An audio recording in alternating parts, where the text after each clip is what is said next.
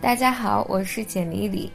前两天在饭局上碰到施其佳老师，施其佳老师是国内顶尖的精神分析家。因为施老师是一个非常非常有趣的人，所以我们两个就决定说，一起来做一档节目，就是邀请国内比较好的心理咨询师和比较有趣的人来谈一谈有关精神分析心理学的一些知识。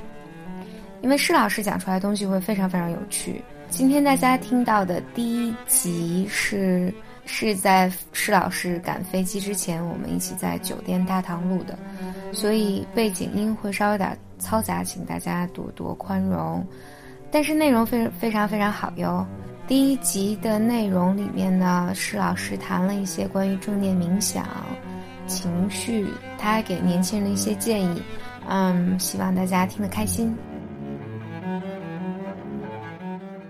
施老师是我自己特别特别特别特别喜欢的，而且国内非常非常非常非常有名的一个，嗯，非常顶尖的治疗师，然后也是非常非常有趣，就就是非常顶尖的这一批呃学者里面非常非常非常有趣的一个人。介绍施老师，我好紧张。这是一个人要被这个用很多很多非常的话，基本上我觉得基本都是。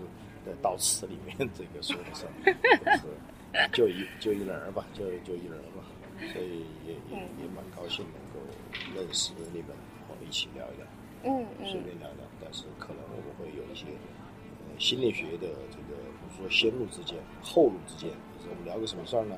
我们可以从专业角度来叫分析，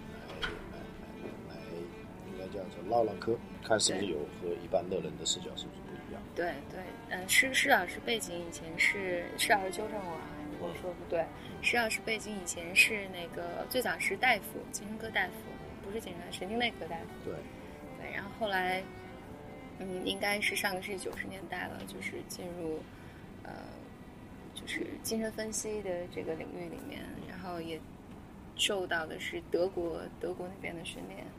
然后其实现在国内很多，就我们现在这年轻一代学习的精精神分析，还有学习的这些东西，都是从施老师他们那传承过来的。同时，我的现在很多学生也是八零后啊，现在是七零后，现在八零后，要开始九零后了，所以我也会从呃你们这儿学到很多东西。太客气了，说的都是场面话。那我从一个外行的角度来来看，就施老师，因为我知道简历里你这边也是，你以前学的是神经神经神经科学。哎，我查施老师的博士论文和我的那个硕士论文，我们还是很很像的。查查查查得到吗？说明是真的啊！我得拜拜拜拜，就是我的硕士论文做的是那个，呃，神经科学里面就是关于数学障碍的，就发展性的那个研究。嗯叫失数症。对，失数症。就不能数数啊，或者是不能对数字有概念、有印象，对吧？对对。施老师昨天我们聊聊到施施老师做的那个论文是关于失语症的，嗯，是 dyslexia，呃，dyslexia 是失读症，这个我们叫做 agrammatism，就是说这个 aphasia 是整个呢叫做失语症。然后我的专长呢是在这个失语症里面的失文法症，就是 agrammatism，就非常非常专。但是呢，它和那个嗯 anexia，就你刚才所说的那个失读症。还不一样，失读症他有的人是一一天生生下来以后呢，他他就没办法学会阅读啊。这个，那么我我这边讲的这个什么丧失啊，disability 啊，丧失都是都是这个病理性的，就是脑袋里面这个长了肿瘤啊，或者是这个他或者是中风以后，他这个获得性的，后天的不是先天的。然后呢，他有的人就很有意思，比如说我们说前部失语或者运动性失语。它我们叫做电报性语言，比如说我骑自行车来，它如果是大脑额叶有问题呢，它可能会说我车来啊，它就是它的这个名词都保留啊，动词也保留，但是副词啊、形容词啊都没有，我们叫电报式的语言。那么另外一种叫感觉性失语，后边的这种失语啊，那么它的这个它的很大的问题就在于语言特别流畅啊，这个他一句接着一句，但是你听不懂。啊，原因是因为他听不懂，他不能纠正，所以呢，他讲话讲了很多，那就基本上是一年一年的，有很多这个错语，比如说这个桌子，它和椅子连在一起叫做靴子，然后你就听不懂这个词儿啊，叫新词，然后一句话过来叫新语啊，然后呢，他一一连串话讲不出来，讲出来以后呢，呃，你听不懂，他也听不懂，所以他特别着急，那感觉性失语。那那我的专注方面是在文法方面，它会有问题，什么动词啊，这个名词啊，那就特别特别的这种状态。那么这也是属于心理，叫神经心理，啊，对跟你这个也差不多，对。我们当时有学，我记得是负责语言系统有一个是 Broca area，还有一个还有一个我忘了。就是 w m a n i c m a n i c 对，前面 Broca 呢就是运动型失语的地方，叫做额叶的优势半球额叶额下回的后三分之一，就是 Broca 区，对吧？嗯。啊，另外一个区就 Wernicke 区，感觉一些失语在列列中回后。我我那我我好奇或者我想问的一点就是，从那那边是一种所谓的 hard science，我们硬科学，然后是都用 fMRI 去看人脑。那从那边转到现在心理咨询是一个更多精神分析，对它它跟硬科学有区别。那这个互相之间是有它理论有一致的地方或有帮助吗？还是它这个？思思维方法完全不同呢，应该是很大的不一样。当年弗洛伊德呢，这个在发展精神分析的时候，他就想从，因为他本人弗洛伊德本人也是一个神经科医生出身，而且他做了很漂亮的这个神经科学的研究，啊，他就是证明这个脊髓啊跟大脑有连续性，所以他连续的对对脊髓呢进行切片。那我们现在知道这都是常识了，是吧？你要是看一下这个磁共振，做一个全身的，你可以看到。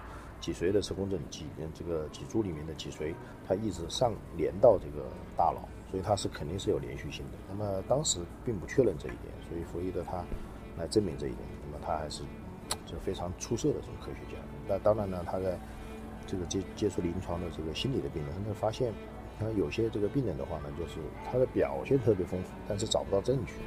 这个就让一个作为科学家的一个人就特别迷惑，就是为什么他找不到证据呢？那一定是心理上有问题啊！我们现在都叫心因性疾病，对吧？那弗洛伊德还主要的他摆脱不了的一个观念，就是以科学家的这种方法去去证明这个这个东西是事出有因的，并且可以找到证据的。那么这是一般科学的意义。那么科学科学的意义就是什么？它能够具有重复性，can be proved，重复性，可能够找到证据，能够被重复这个实验所证实。啊，但是实际上，这个这个科学的这个意义呢，就是现在应该有很大的这种呃拓宽，就是没有被证明的东西，你并不能说它不存在，或者说它不是这个样子的。那么精神分析呢，到现在来说，还是有很多人认为不科学，嗯，呃，认为它有很多东西是不能证明的，是是是是臆想的。嗯，呃，我我经常喜欢用的一个这个比喻就是这样的，就是爱情你能证明？就是你，你在这个路上碰到一个人，一见钟情，啊，电光火石，你能够知道这就是爱情，但是你怎么能证明它呢？所以说，我觉得现在的这种证明就是搞得特别的这种无趣的话，他他就他就把那个血液里面的这种五羟色胺呐，什么给你测一测啊，大脑照一下，当时看你是不是有什么反应的，我觉得特别无趣，因为我没有任何这个东西需要来证明，但是我知道那就是爱情。所以，从科学的意义上来说，它有一部分很多是不能被证明的。啊，比如说它扩从科学，比如说我们再说宽宽一点，从科学到宗教，嗯，这个有时候宗教这个它不需要证明，对吧？但是呢，它也能够给人有非常多的这种理解，对吧？所以我觉得，其实科学可能不像定义科学的人那么冷酷无情。嗯。所以这个问题，我就觉得是蛮有意思的。啊，有一个很著名的一段话是：心理治疗是基于艺术的科学，它落实到科学上。为什么要落实到科学上呢？因为心理治疗只要是现代谈心理治疗，都有理论，啊，都有这个技术，啊，然后呢，都有这个具体能够去操作，并且能帮人帮帮到人的一些证据，这是符合科学的一些要求。可是心理治疗有很多，看起来像旁门别类的一样，它很像艺术，有非常多的创造性，有多样化，所以呢，它没有颠颠倒过来，它是科学的艺术，它不是这样说的，它是基于艺术的科学，这也是对心理治疗目前的一个很有意思的一个看法。嗯，继续，对我我记得好前一段我们也有聊过，就是关于就你不能陷入科学主义里面，嗯就是你一定要所有东西都拿硬科学来证明。但不过啊，现在精神分析有很多就是啊，科学家在做这样证明，比如说经过长期的治疗，然后这个开始就给你照一照。对对对，这个医生的病人，比如说那个负责那些情感区域的大脑功能确实有恢复，他们也用这个来证明。就弗洛伊德他有很多一些理论，他是被逐渐的被证明的，嗯比如说梦的理论啊，他认为梦呢是通往潜意识的捷径嗯啊，他认为呢这个梦呢能够是潜潜意识的另外的这种反应，或者说呃我们白天是用意识在工作，晚上是用潜意识在工作啊，或者是说我们用梦呢在处理我们白天没有处理好的一些东西。那么这个呢，这个现在经常都被这个证明了啊，就是被各种科科学实验呢这个证明了。但是这个你不证明的话呢，有的时候，就弗洛伊德呃一个说起来背叛他，或者是让他感到勃然大怒，把他踢出精神分析的一个学生，叫做荣格。荣格呢，他发展的这个理论跟弗洛伊德有很大的不一样，因为弗洛伊德当时呢，他是把意识分为意识、潜意识和潜意识。那弗洛伊德那个荣格他提出一个集体无意识的一个概念，那这个和弗洛伊德以前的理论都不太一样。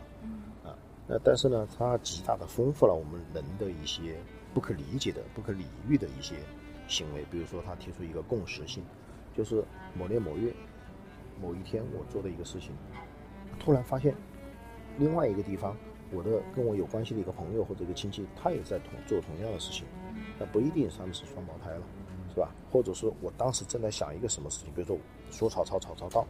我在想一个人的时候，哎，那个人正好出现在我面前，那他这个几率是几万分之几，对吧？平时根本好多年都不见了。那这个呃对这种神秘现象和这种这个这样的一个这个就这种现象吧，荣格他给了一个名词叫共识性，也就是说有很多是用科学解释解决不了、解释不了的这个现象存在。那么当然他用了另外一个词叫直觉，是吧？用直觉，但是我们说直觉更多的接近于这个潜意识。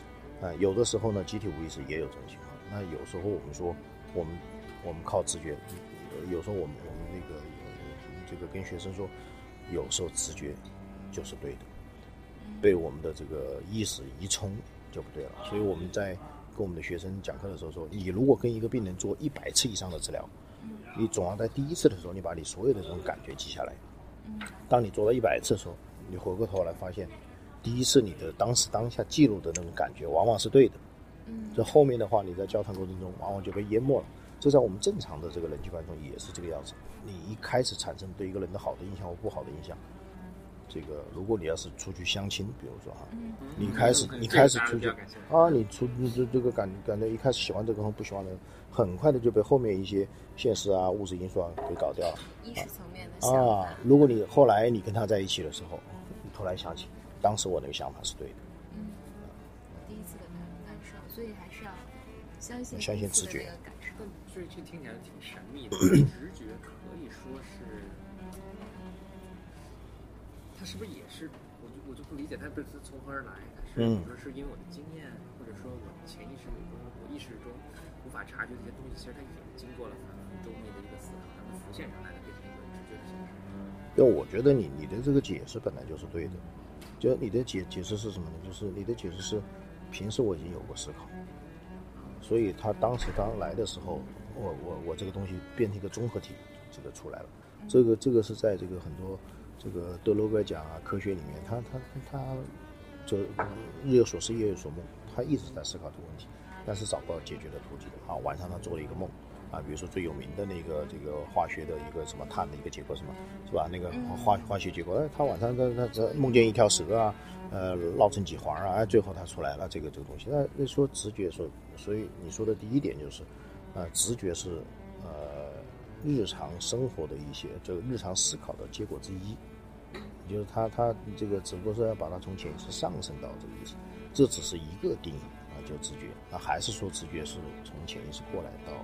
到意识的，但是我这边指的这个直觉呢，啊，还有其他的这个意思，就是我我还说两层意思，呃，第二个意思呢就是集体无意识，就是荣格提到的，它属于人类的，它属于人类的本能，它属于人类的本能啊。比如说我们这个人类，我们我们最本能的是什么？怕光、怕电、怕火。为什么呢？因为我们在洪荒时代啊，几百万年呐，人人类它要生存下来，它无非就最最让它恐惧的，印记到它的这个基因里面去的，就就这些东西，动物本能这些东西。那么，但是这些东西呢，都属于一个共性啊，共有的东西啊。那么这个东西呢，它把它归呃划分为这个集体无意识。所以有的时候我们说碰到一个事情，突然产生了叫第六感，啊，这个东西的话呢，属于集体无意识啊，这个东西是我们的这个保障。可是很多人他都不相信这一点啊，他把它称为迷信啊，把它称为，但是有道理的，因为这是相当于说我们进化了这么多年来留下的一个东西，就像这个阑尾一样，这个阑尾没用，但是你不知道它留在那儿一定有它的这个用处啊，所以这个直觉的话，能够在关键的时候，我们可以举一个例子，你在路上你没有见任何在背后没有任何眼睛，然后你感觉到背后有人，有时候你回头就是有人，对不对？或者是。你感觉到危险了，这个就是一个这个我们说人类的一个集体无意识，所以呃，我们开发的还不仅仅是用这种恐惧，如果你能够关注这点，开发这一点的话，你还可以把智慧的那一部分打开，啊，这是这是我说的这个直觉的一部分。另外一部分呢，是属于被我们关闭掉。我说的这个是属于我们固有，但是我我我现在想说的是我被我们关闭掉的。为什么呢？如果你婴儿一出生的时候。你对这个世界是不设防的，所以你基本上整个我们叫做觉察力是全部完全打开的。可是婴儿受到很多伤害，是吧？呃，喝奶的时候被烫到、被呛到了，这个这个半夜滚滚到床底下了，或者父母亲这个这个抱他抱重了，他他慢慢的呢，他就把这个对外的觉察就慢慢就就关闭了，对吧？关闭了。啊所以呢，关闭的这一部分，我觉得就是相当于这个泼水把婴儿泼出去啊，你你要把好的东西也泼出去了。所以你关闭了，也关闭了你心智部分特别珍贵的那一部分。那我们要是在这个成长的过程中，就像你参加这样的一些这个这个培训呐，心理心理啊，运营心理的一些培训呐，这样，哎，你可以说，哎，你觉得很有收获，为什么？我觉得是你又打开了，就是在你的潜意识这一部分又打开了。那么你可以允许。自己把更多的这个直觉、这个能力呢发挥出来。其实这个能力，我觉得先天都有。就是在成长的过程中，被那个对啊，被一些被一些社会你认为是应该、必须、不得不的东西。啊，我们举个很简单的例子来说，在这个呃，在公共场合下不能大声说话。嗯。对，这这就有很多就是必须应该，对吧？那如果我现在大声说话，也没什么，对吧？但是有很多人会觉得非常 ashamed 那这种感觉，就是就是你觉得你你觉得是被别人要求这样的，和我自己觉得应这个我自己觉得我想我愿意这样的，那是很大的这种不一样的概念。然后如果我还想多说一点的话，这只是西方的这种分类，这是西方的分类，对吧意识。潜意识是吧？集体无意识，可是到了西方人开发的，对对它的名词，但是到了我们中国的话呢，它可能就是在意识层面比这还要更深一些。比如说在我们前面只说了这个三层，马上到到我们东方的就变成第四层，啊，就是就是呃，它有个名字叫做这个完全的这个身体的，就是身体感受的自我。就是我们这个意识到的东西呢，都是世界外界的东西，他没有把注意力观测到自己的内在里面啊。如果你把注意力集中到自己内内在里面，你马上变成对自己身体的关注。我的身体是什么样子的？我的呼吸是什么样子的啊？我的毛发是什么样子啊？那么这个纯粹关注自己身体的一个人，什么什么人是纯粹关注自己身体的？他的注意力就不在外面，他注意力全部在自己身体上。一种婴儿，婴儿，婴儿全部是用躯体去跟外面进行交流，对吧？所以这个老子说了一句话，就是“专气自柔，能婴儿乎？”就是你能够对自己的身体专注啊，这个这个一呼啊一吸之间呢，能像个婴儿那么纯真吗？做不到。我我们很简单，那个这个像《红楼梦》里面那个那个那个是吧？这个林黛玉说的，说男人那都有都有口臭的，那意思就是有浊气，对吧？你你要是闻婴儿，你会觉得他口水啊，他的气息都很香，他他还不是一样的都是细胞，为什么会这样？他很很自纯的那种感觉，就躯体上很自纯，对吧？所以所以婴儿是一种状态，只用自己身体，只关注自己身体，只用身体跟外面打交道。事实上，他对外面不感兴趣，他对自己身体很感兴趣。谁要对他身体好，他都觉得这个人好，对吧？父母亲嘛。还有一个什么人呢？还有病人。病人。病病人。一个人生病了，他对他身体就特别的敏感。癌症呐，或者是肝炎呐，啊，或者是这个他身体不好了，他的注意力跟别人谈的什么事情他都不感兴趣。但是只要一谈他的身体，他就来劲了。比如说我们昨天昨天晚上参加一个这个这个酒席，啊，这个酒席呢不同的人。结果有一个人，这个看起来话很少，啊，一一桌里面就他一个人不喝酒。呃，后来就发现，他开始讲话的时候，就发现为什么不喝酒？啊，他是一个肝移植的一个病人，他做了肝脏移植，他一直没讲话。然后呢，他一开始讲话的时候说：“我说对不起啊，这个第一次认识啊，我没喝酒啊。”然后我一看他脸色是是个是一个肝脏的一个这个脸色比较偏黑的，他肝脏被移植掉了。然后呢，他最近一段时间就是肝脏啊这个。呃，这个移植了以后呢，吃药不稳定了，然后肝脏的功能就开始急剧的下落啊，情绪也不好，然后再调整呢，就慢慢的好起来。所以，我我想他愿意说的话呢，是因为他好起来。如果要是不好，他还是还是不想说。但是他说的内容让周围的人就感觉到这个有点发怵，为什么呢？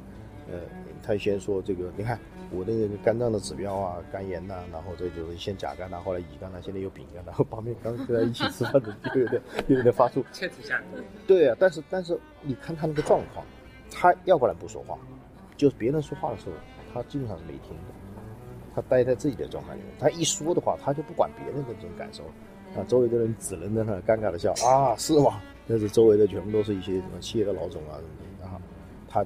他把他的整个病情过程说了一遍，对吧？所以，病人会对他的身体是特别的这种关注。那么这个有这样的一个状况，对不对？但是我们现在还有什么样的人对身体比较关注？怀孕的人，这是一个特殊的一个状态，那他不是疾病。对呀，对呀。你看他这个这个母亲，她她盯着自己肚子的时候，胎儿的时候，她她就是相当于她已经在对话，但是这个身体状况出现了特别特别的这种变化，啊，这个很有意思，对不对？那么这这些这些状况还有呃。畸形的，对吧？身体畸形，反正就身体得出什么问题，不不正常。对对，但是我现在提的还不是说出现了什么问题，或者是婴儿状态。我说的这个事情是这一部分对身体的这个关注，是我们每一个正常人的一个极大的一个保障。因为身体能够代表情绪，能够跟外面沟通。啊，我今天早上做了一个练习，里面一个男孩，这个非常理智的一个工科男，啊，仅仅是通，啊，仅仅是通过这个拥抱。对，一开始他是很抗拒的，仅仅是通过拥抱他，他他就会觉得有特别的抗拒到，特别的这种有情绪出来啊。所以呢，这个他说的第四层就是纯粹是指身体的这一层。那我们现在呃做什么东西能够让自己进入到这一层呢？就是很多人的冥想啊、瑜伽啦，是吧？这个或者一些我们的去，对吧？对吧？他他回到自己的身体里面，他会觉得内心很平静。啊，所以我这是我们的这种保障。那中医也特别强调这个东西，就是到你养生，你不要到老年去养生。我觉得养生它就相当于这个这个这个美国这个学习成绩一样，它不是说你那一次考试我在录取你，你平时的积累，养生都是平时的积累。啊，我觉得这是第四层，然后再讲第五层、第六层、第七层，我们我们迷宫大概有第第七层。那那那就是就是我们老祖宗留留给我们的，就就在意识层面要比西方的要高级多了。说到说到这个正面冥想，就好像因为这这次去去美国待这段时间，就所有的地方，就是企业家还是就不管是心理学，就都在讨论这个正面冥想。嗯哼，这个会帮助特别大。对他们正念这个 mindfulness 来源还是来源于东方，好多人都是说来源于这个跑到日本去了，但实际上这个禅宗的话呢，是这个是还是跟我们这就开始是跟这个佛有关系。那我们在从印度过来以后，我们这边的话呢，是更多的强调于这个这个我们叫直指人心哈，就是禅宗嘛，嗯，但是实际上很多人念偏了啊。你比如说，我告诉你，我把用手指月亮，那么这个修炼的方法是这个手指，用手指月亮。我觉得也介绍一下正面冥因为其实我都不太了解是到底在练。你你介绍一下。因为你你在但是你是在加州练的，对，我加州练的 那个。加州当时对他，当当时有一些那个冥想老师来，就每天每天刚开始半个小时的话，一个小时每天，大概的我的理解就就是是有点像就像练瑜伽一样。我我我我理解的非常非常浅薄了，但他所有的注意力注意力都让你从关注你的呼吸，包括包括比如说你呼吸进去的那个温度，吸进去的温度和呼出来温度不一样啊，就用这种方式让你重新找回来你自己整个身体的感受。就有点像是关注刚才说的关注你的身体，我的好像很多都是从开始练气、练呼吸开始。对对嗯，对，这个也很多，就是现在讲就是治疗抑郁症，很多就用用正念疗法来。这个就说到我刚才说的，我刚才说第四层，这个这个可能就就涉及到我们要说的第五层去了，就是我说第四层叫识我啊，知识的识，就是识我，是，我就识知道知道知道我啊，知道我是谁，对吧？那么他那再往后走就就就要变成无我了，就是就是他这个这个正念的这个 mindfulness 正念的这个意思呢，mindfulness 还是说你要觉察当下，嗯然后呢，这个中国调养呼吸呢，觉察当下，你还是要觉察什么东西，当下有什么东西。但是呢，跟东方很不一样的这个、这个东西是，它让你忘掉东西，就是排空这个东西。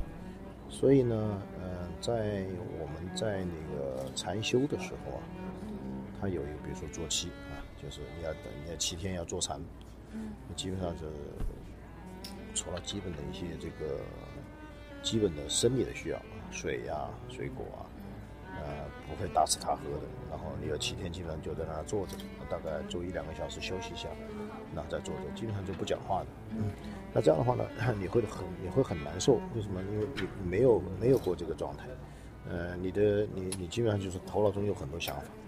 那有的人呢，就会到了第三天、第四天或者就撑不住，因为他一下自己就变成好像变成碎片一样，所以就很多人呢要通过这个这个坐禅的这种方式。那当然我们说你坐禅有有两种是吧？一种是坐，还有一种是走禅。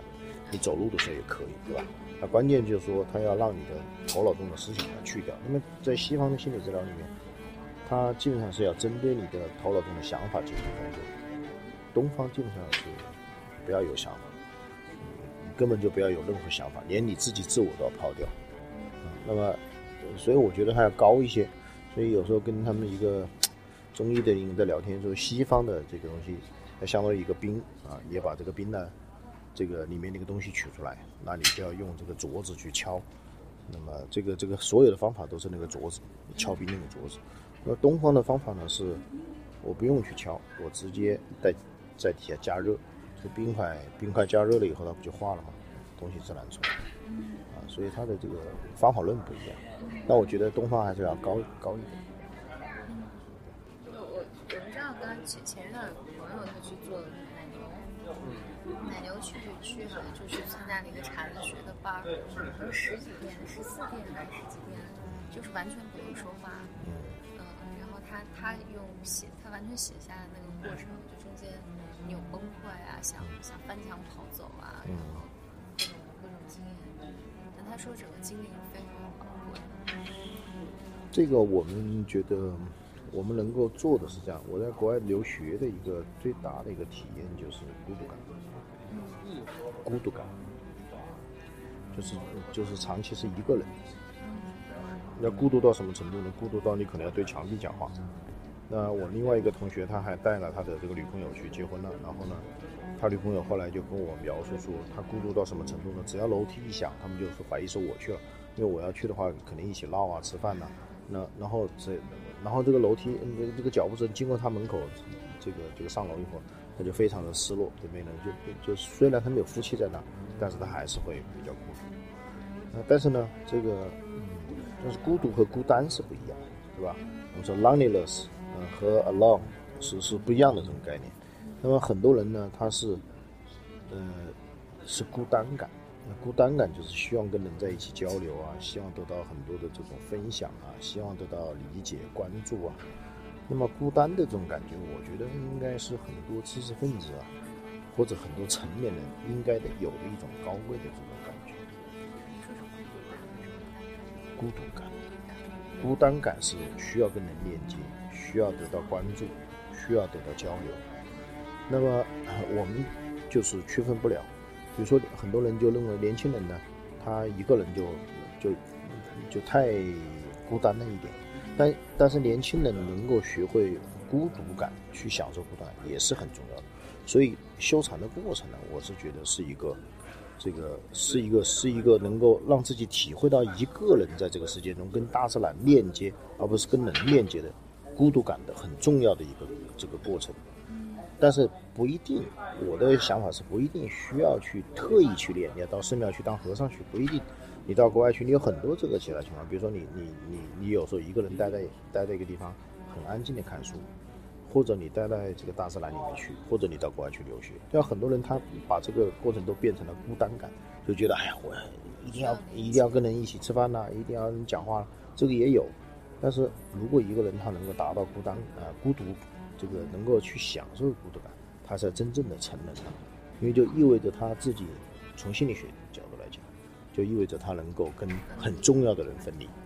对吧？因为我们的这最大的这个人生最大的一个问题就是分离的问题，就是我们不能跟我们最熟悉的情境、熟悉的地方、熟悉的亲人分开。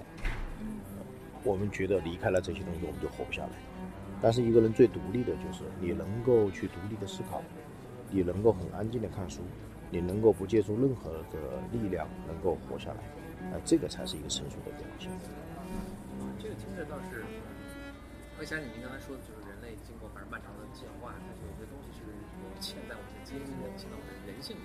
嗯，我觉得这个合群儿其实就是全人性，因为因为人他那个力量不说，如果你一个人的话，在以前洪荒时代可能很快就就死了，所以现在很多群居的动物，猴子、还有，所以在一个的人的时候，本能的肯定人性就会产生一种恐惧啊，然后要去找到别人去加入这个群体，变成一个孤单感。对对对。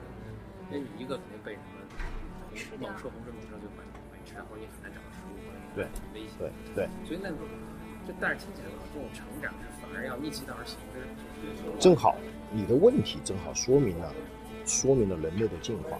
因为人类之所以呃无法耐受孤单，是因为他当时那个状态他活不下来，他不用群居的方式活不下来，没有电啊，这个很很少有食物，对吧？他必须要群群体作战。所以呢，那那个时候才形成了这种母系社会，对吧？这个由呃女人在家里呢照顾这个家属，然后男人出去打猎啊，然后这个出来。那么现在这个社会的话，可以说这个我们借助呃科学的这种力量啊，工业化的这种力量，我们一个人呃可以做很多事儿，是吧？所以呢，它是一个社会进化到一个我们这个可以一个人这个生活，相当于你跟很多人在一起生活。比如说电视，比如说书本，啊，比如说这个你有很多这个业余爱好，那么这个我觉得这个就是一个人不再是问题。那因此来说呢，在在一个群体里面，这个能够带领这个群体的人，他未必就是一个特别合群的人，恰好他是一个能够独立思考的一个人。因为因为群体。一个群体，你要是看到群羊啊或者群牛啊，那个头羊头牛它是很危险的，它带往什么地方，别人全不管，带往悬崖别人都要去。所以从这个意义上来说的话呢，它现在存活，在不是一个群居的存活，反而是少数人。那个艾瑞夫霍夫霍夫啊，艾呃艾瑞克霍夫是一个搬运工人，他也是一个这个也是一个作家，也是个哲学家，他写了非常小的一本册子，非常有名。也翻成中文了，叫狂热分子。狂热分子，他说决定我们社会的这个这个只有两类人，要不然是精英，要不然是社会底层分子。社会底层底层的狂热分子。底层的狂热分子。要不然是精英。然后呢，他说最终决定这个群体运动往哪个方向走的，不是精英，而是狂热分子。所以他他那个嗯后福他提出一个观念，就是说。还不一定是精英里决定得了，他如果是底下的一些人，那他这个社会不公啊，他一闹事闹起来，他能够决定整个群体的一个运动。但是，如果谈孤单感和孤独感的话，我觉得我们这个目前这社会还是蛮有一些现实的原因。一方面来说，比如说以独生子女来说，他这个他在这个成长过程中，他缺乏竞争呐，啊，缺乏对于这个冲突的这个处理啊，所以他到社会上去以后呢，他可能会觉得特别的孤单。对吧？他觉得没有人能够支持啊，帮助他，非常希望跟别人在一起。那回到家庭里面的话，当然父母亲要不然就老了，要不然就是跟他不是一代的，对吧？那那我觉得这个，但恰好很多年轻人，我是觉得他应该有一种高贵的这种孤独感。为什么呢？啊，因为他能够独立的思考问题，能够独处，能够去享受，就是不是仅仅的把别人抓住来控制自己或者控制别人的这种感觉。那我觉得这个尤其难能可贵，特别是在年轻的时候，比如说他有的人到我这来，这个做心理咨询、心理治疗，大部分人都是现实的问题。我职业怎么办？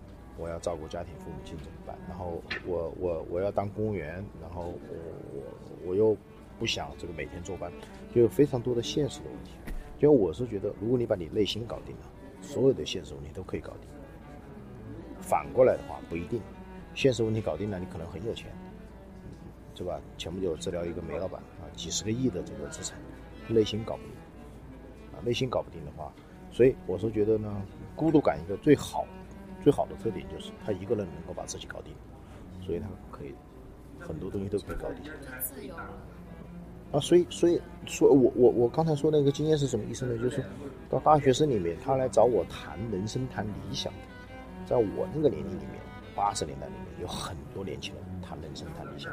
四个，在现在很多人他是来谈非诚勿扰啊，来谈很多现实的东西啊，这个我觉得有点悲哀。这个确实是我觉得社会的一个变化，就是我觉得从像八十年代的时候我还有点记忆，但我觉得到九十年代到现在，大家的理想的样子是越来越现实，对对淡化，然后越来越变成现实。但我觉得虽然有时代，所以我觉得有时代的变迁，比如说现在特别物欲化，特别是吧，有非常多的物质的东西出来。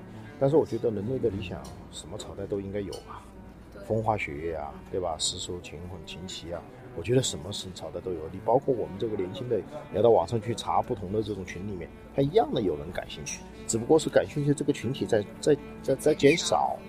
群众基础。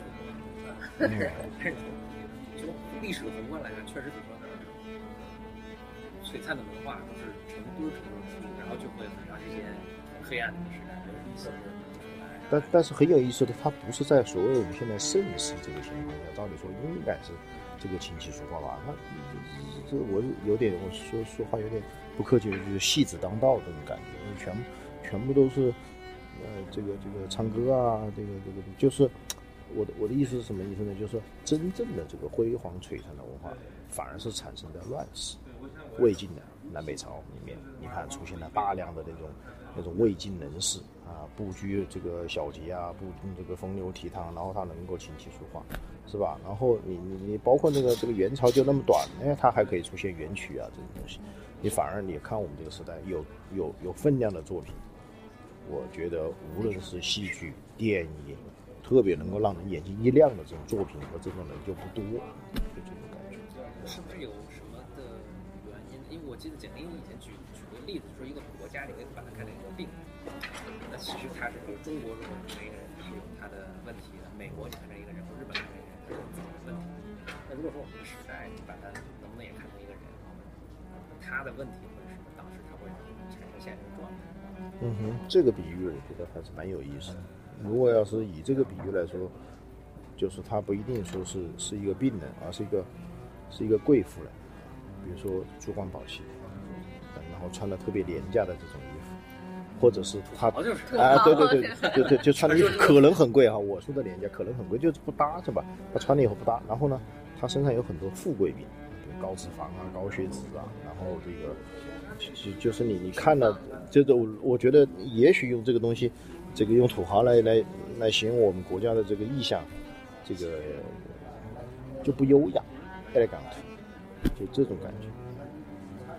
这整个是一个优雅的一个意象，一个人能不能作为自我来说话，这个蛮重要。比如说，我是不是给父母亲安排要结婚，要去要去这个到非诚勿扰，要去找朋友，要去当这个稳稳固的公公务员。我出去讲课，对大学生讲课，我只讲三步。我讲的三步呢，全部是让他看起来是不稳定的哈。第一个叫不靠谱。就是年轻人他要做一些不靠谱的事。什么叫不靠谱呢？我自己没带多少钱，我就跑西藏去了。我就没多少钱，我就骑车去了。然后呢，这个，呃，我可能这个这个，呃，我可能穿得很破，但是呢，我我还可以这个在大街上去这个弹弹吉他，啊，就是这个这个就是就你当时你要看孩子，当时这个这个朗诵诗的，他穿他穿的这个衣着，这当然是八十年代的，反正都不好嘛。哎，他诗可以写得很漂亮。精神精神非常的华丽，对吧？但是物质特别的这种贫乏，这个不要紧，就是物质他拦不到。啊，现在好像很很多人就穿的很华丽，但是但是精神上很很匮乏，就这种感觉，对吧？就我觉得就是有没有一个比较独立的这个是不靠谱，就是要要要有些不靠谱的思想，不靠谱的这个事儿，对吧？这是在年轻的时候做的，因为可能要到我这个年龄，呃，做的事情就越来越靠谱。如果到我这个年龄，很多做的事情再像我这样。我还是做一些不靠谱的事儿，那那经常可以送到精神病院去了，对吧？那么第二个呢，就是嗯不稳定，就现在人太求稳定。我觉得第二个不就是不稳定？你怎么知道你这一辈子只适合做这件事情？你要让自己搞得不稳定一点。我先今天尝试一下啊，卖卖可乐；明天尝试一下这个肯德基打下工；后面尝试一下当当一个乡村教师，是吧？你才能了解这个都是底层的工作。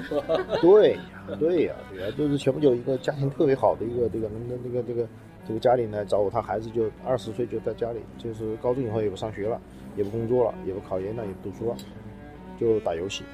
然后他问我有什么办法，跟他接触，我觉得没什么事儿，我就说要不然你，他啊，别人给他这个熟人介绍，给他一个月一千五，他还嫌少。我说这个东西都反映不了你的这个价值，我觉得我给你有一个建议。最能够反映你的价值，你免费到农村去，到乡村里面去当一年的老师，一分钱不要，然后你教一批的这种小学生出来，我说这最有价值。哎，他很感，他很感兴趣，对吧？所以我觉得第二个就要不稳定啊。你第三个是什么呢？第三个叫不确定啊，要不确定，因为他他这个年轻人他要能能够去忍耐那种不确定感，太确定了。早早的我就给你找好了这个朋友。早早把房子买好，早早就在这个城市里面这个工作，太确定，这个，就整个生命活力就。我从现在就知道你死的时候是什么样子，但我觉得大部分人可能都会这个样子。是追求什么？如果当初我们就是为了这样就是干一辈子当科长或者什么长、处长啊。因为我觉得呢，就是他要到了三十岁啊，他他有了精力，他来再来做的话，他知道自己是要的什么。有的人他要的是这个，有的人要的是当官，有人要的是当科学家，那就没 OK 了。但年轻的时候他并不知道，就像我们那个干细胞一样，它可以发展成这个干细胞，它可以发展皮肤细胞，你都不知道，对吧？就是很多年轻的人他都是干细胞，但是你一开始你就把它固定的变成一个这个脏器的一个细胞，他就只会一辈子只能这个样子。如果他没有当成这个东西，他还不干。丧丧失了生活乐趣。不过这个是不是跟？就我觉得这是不是跟整个中国历史有关？就是因为这边作为一个大容器，它太太太不稳定了，所以就作为个体你就要去寻求一个一个稳定感。是尤其就是比如说我们这一代就八八零后吧，我们这八零后九零后，就是比如我们父母那一代的观念就更更趋于保守。然后，但我们这一代看到的世界不是这样，我们这一代看到世界就变化更快，然后你有更多的选择，有更多的。更多的东西，我觉得我可以三十岁还不结婚，我可以还有我的选择的余地。我觉得我到我的工作不需要你只是很稳定，我可以去做更多的尝试。但这些哈观念在我们的父辈看来是非常非常可怕的，就是就好像对父辈他们那很多人会讲，就你听到孩子讲这些话的时候，他们有一种被死亡威胁的那个感觉。对对对，这个是不是就是？我觉得这是一个因素，就是父母亲的。呃，我们有个很有意思的一个观察，就是八零后的父母亲呢，基本上是五零后和六零后，对吧？这个八零后、九零后的父母是呃五零后和六零后。五零后、六零后的父母亲有一个特点呢，就是那个时候大概大学的高考，全国的这种高考录取率呢，当然大概是百分之四左右，百分之四还是百分之五左右。反正录取率的话呢，基本上就是四十万有多少次？就是就是他这个比例特别的少。所以我想说的是什么意思呢？就是，呃，就是大部分没有考上大学的人，很早很早都因为国有体制的改革下岗，状况不是在，四五十岁的时候，所以他们非常艰难的在这个社会上生存，并且对孩子的这个这个要求、教育和期望就特别的大。那这样的话呢，这个这个孩子呢，造成的孩子第一个反叛性特别大，嗯对吧？第二个呢，如果反叛性不是那么大的话呢，这个孩子呢就是创造性就不大。对，被吃掉了。对对对对对，所以所以我觉得就是这种考量是往上面来考量的，就是跟父母亲。但是现在的孩子呢，接触的社会和这个父母亲那一代所接触那个差别太大了啊，所以呃，他们这个就是如果要是说他他能够承受，就是不是说他们承受不了这个失败，而是他父母亲承受不了失败。我觉得这种考量是有，但是但是但是这这说的是你哈，就是你你作为你觉得你自己可以那个可以可以去改变。大家好，我是峰哥。我们和施老师录的这次节目的第一部分就到这里结束了，更多精彩内容请见节目的第二部分。